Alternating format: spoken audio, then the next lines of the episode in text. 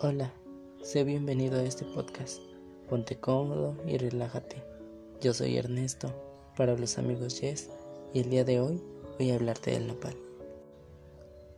¿Sabías que su nombre científico es Opuntia ficus indica? Su estructura consta de varios tallos y ramas formadas por unos segmentos planos llamados cladodios o pencas.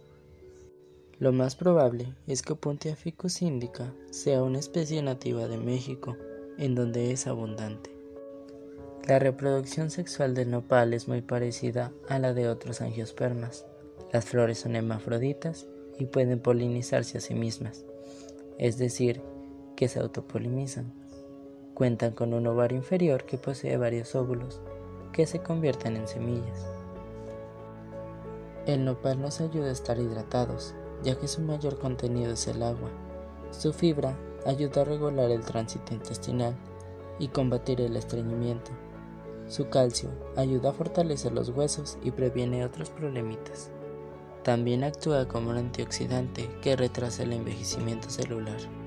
Uno de sus productos derivados es la harina de nopal. Para elaborarla es necesario secar el nopal para después molerlo.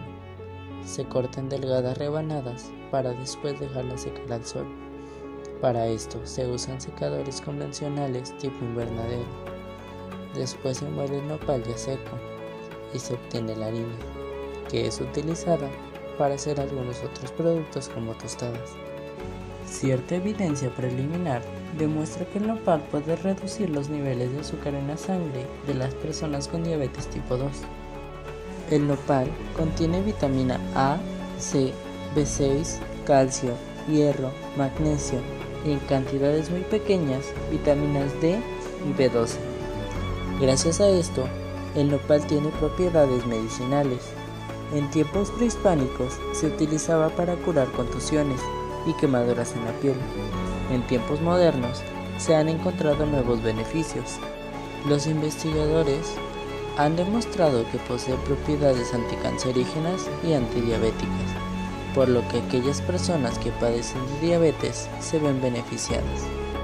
En México, además de su consumo, el nopal se destina a programas de conservación y recuperación del suelo mediante el cultivo del nopal forragio, para desarrollo sustentable de la ganadería y plantaciones de nopal para el desarrollo de áreas degradadas en la región central de México, lo que significa que ayuda a detener la degradación del suelo porque mantiene la humedad y la fertilidad.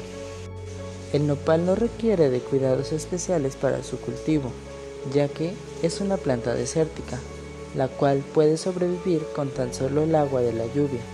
Gracias a esto, se puede cultivar en cualquier lugar. Por eso, algunos investigadores han propuesto su uso como biofertilizante.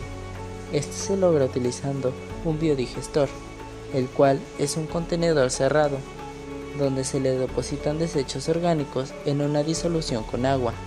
Este material orgánico eventualmente se degrada y se obtiene bioabono y biogás. El bioabono a base del nopal ayuda a la retención de agua, aumenta la producción de la germinación y mejora la apariencia de la planta y sus productos. Y el biogás generado es utilizado para crear combustible. Desafortunadamente, la cantidad que se produce de biogás es muy poca.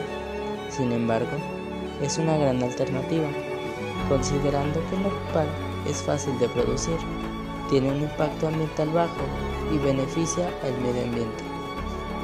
Y esto es todo. Gracias por acompañarme y espero hayas aprendido aunque sea un poquito. Recuerda quedarte en casita para cuidarte y cuidar a los que más amas. Un besito en la frente de mi parte y hasta aquí con este podcast. Chao.